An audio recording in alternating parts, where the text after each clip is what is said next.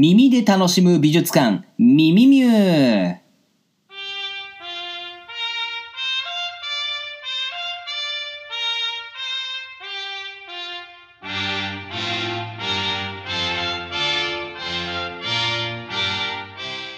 どうも、こう見えて毎朝朝シャン入ってます。20代の美術史家エミール松永です。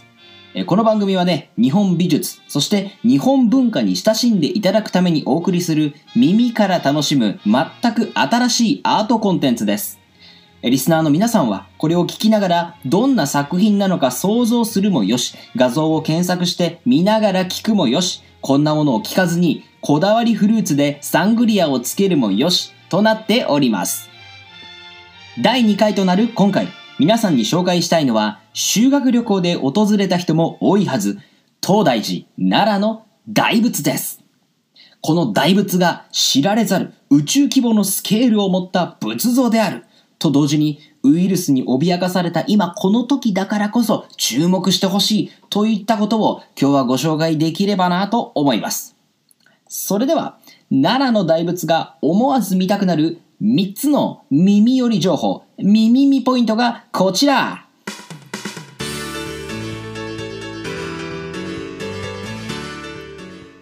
耳見の1、スケールの大きさにびっくり、奈良の大仏の正体とは耳見の2、大仏建立の背景にウイルスの流行あり。耳見の3、まさかまさかのあんな部分に宇宙の姿を君は見る。この耳見ポイントを押さえた上で、まずは作品の紹介をしていきましょう。奈良の大仏は東大寺大仏殿に安置されている仏像で、技法は金銅仏。天平商法4年752年に完成いたしました。座高はおよおよそ15メートル。台座の高さがおよそ3メートルで、計18メートル。現在国宝に指定されております。さあ、大仏大仏と言いますが、その大仏とは一体何者なのかというところからお話ししましょう。東大寺というお寺は天平15年743年に創建されました。この東大寺、仏教の中でも華厳宗という宗派に属します。詳しい説明はさておきますが、この華厳宗という宗派は、ルシャナ仏という仏を崇拝する宗派だ、とだけご紹介しておきましょう。奈良の大仏の正式名称はまさにこのルシャナ仏なんです。仏教というのはインドで生まれました。ルシャナ仏というのは、まあ、難しい漢字を書くんですが、これは古代インドにおけるオリジナルネームに漢字を当てたものなんですね。そしてその生まれた時の名前というのが、バイローチャナと言います。いいですか？奈良の大仏の本名は、バイローチャナなんですよ。バイローチャナ。帰ろうかなじゃないですよ。バイローチャナ。で、これからは奈良のバイローチャナって呼びましょうよ、皆さん。そしてこのバイローチャナ。実は特定の人物とか神様とはちょっと違うんですね。この華厳宗ではこのバイローチャナを目には見えないけれどもこの宇宙に充満している理であるというふうに考えるんです。セカイ系の仏様なわけですね。えつまり、バイローチャナには本来実体はなく宇宙そのものである。しかし、それでは何に祈ればいいのか、イメージすることができませんから、人の姿をした像を作って、代わりにこれを拝む。それが奈良の大仏だというわけです。そんな奈良の大仏。ご存知の通り、奈良時代に制作された仏像なんですが、そのお披露目の式典である開元供養という儀式が行われたのは、天平商法4年752年のことでした。最近はね、元号が令和に変わりましたが、歴史上たった5つだけ4文字の元号というのがあったんですね。そのうち1つがこの天平商法。天気の天に平らで天平。そして、かつ宝と書いて天平商法です。まあもっともね、令和の次の元号は、大和田幕が濃厚だと言われてますから、4文字の元号、6つ目も近いでしょうね。さあ、この天平商法、時の天皇は聖武天皇でした。教科書でもおなじみですが、覚えていらっしゃいますでしょうか？仏教に深く帰依しまして、仏教の力で国を治めようとして各地に国分寺を建立したんですね。そして何を隠そうこの東大寺は全国の国分寺の総本山なわけです。全国には国分寺という地名もよくありますけれども、これらはすべて東大寺の支店、フランチャイズなわけですね。当時の日本は68の国に分かれておりまして、そのうち大和、つまり奈良以外の67カ所、すべてにこの国分寺が建てられたと言いますから。まあこれね、ちょっと偶然にしてはできすぎの気もするんですけどね。ちょうど、世界の山ちゃんの店舗数と同じなんですね。まあ、そう思うとね、あの手羽先についた白ごまと大仏の頭の螺髪が妙に似通っていることにも闇を感じざるを得ませんね。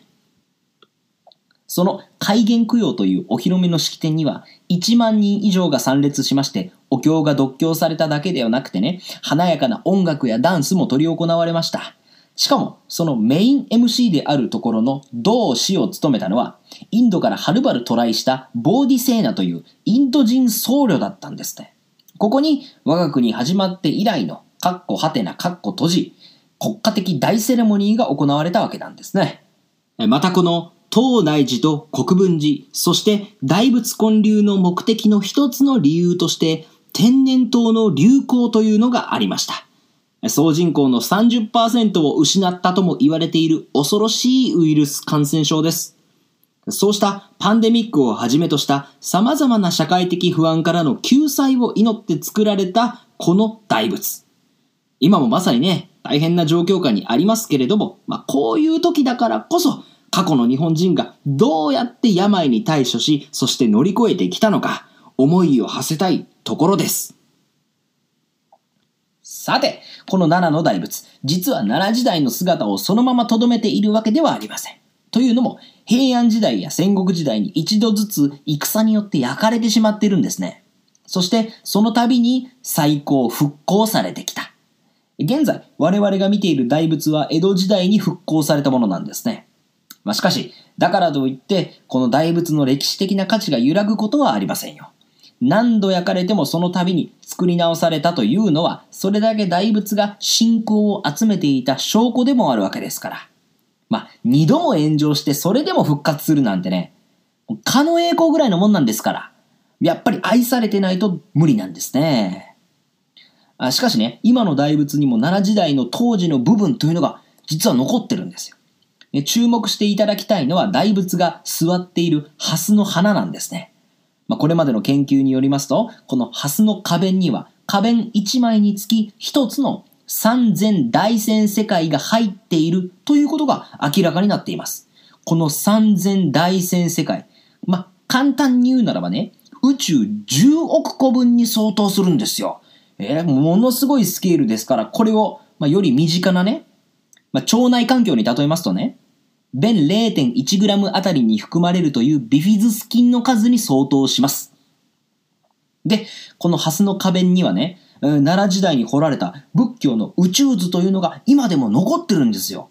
ですから、この大仏の座布団、このハスの花弁の部分にも目を凝らしていただきますと、奈良時代の当時の面影と宇宙の姿、この両方を垣間見ることができるというわけです。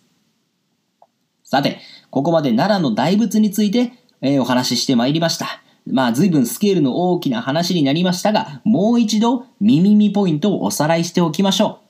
耳耳の1、スケールの大きさにびっくり、奈良の大仏の正体とは耳耳の2、大仏建立の背景にウイルスの流行あり。耳耳の3、まさかまさかのあんな部分に宇宙の姿を君は見る。奈良の大仏は東大寺を訪れれば、基本的には年中拝観することができます。感染症に脅かされて今大変な時期なんですが、こんな時だからこそウイルスと戦った奈良時代の人々の思いの結晶であります。奈良の大仏に注目してみてください。さて、お送りしてまいりました。耳で楽しむ美術館、耳ミュー第2回奈良の大仏。お楽しみいただけましたでしょうかこれからもね、日本美術や日本文化に親しみを感じていただけるような耳寄り情報を耳よりお届けしますのでご愛顧ください。最後になりますが、この番組はあくまで個人の感想でありまして、いかなる団体を代表するものでも学術的信憑性を保証するものでもありませんのでご了承ください。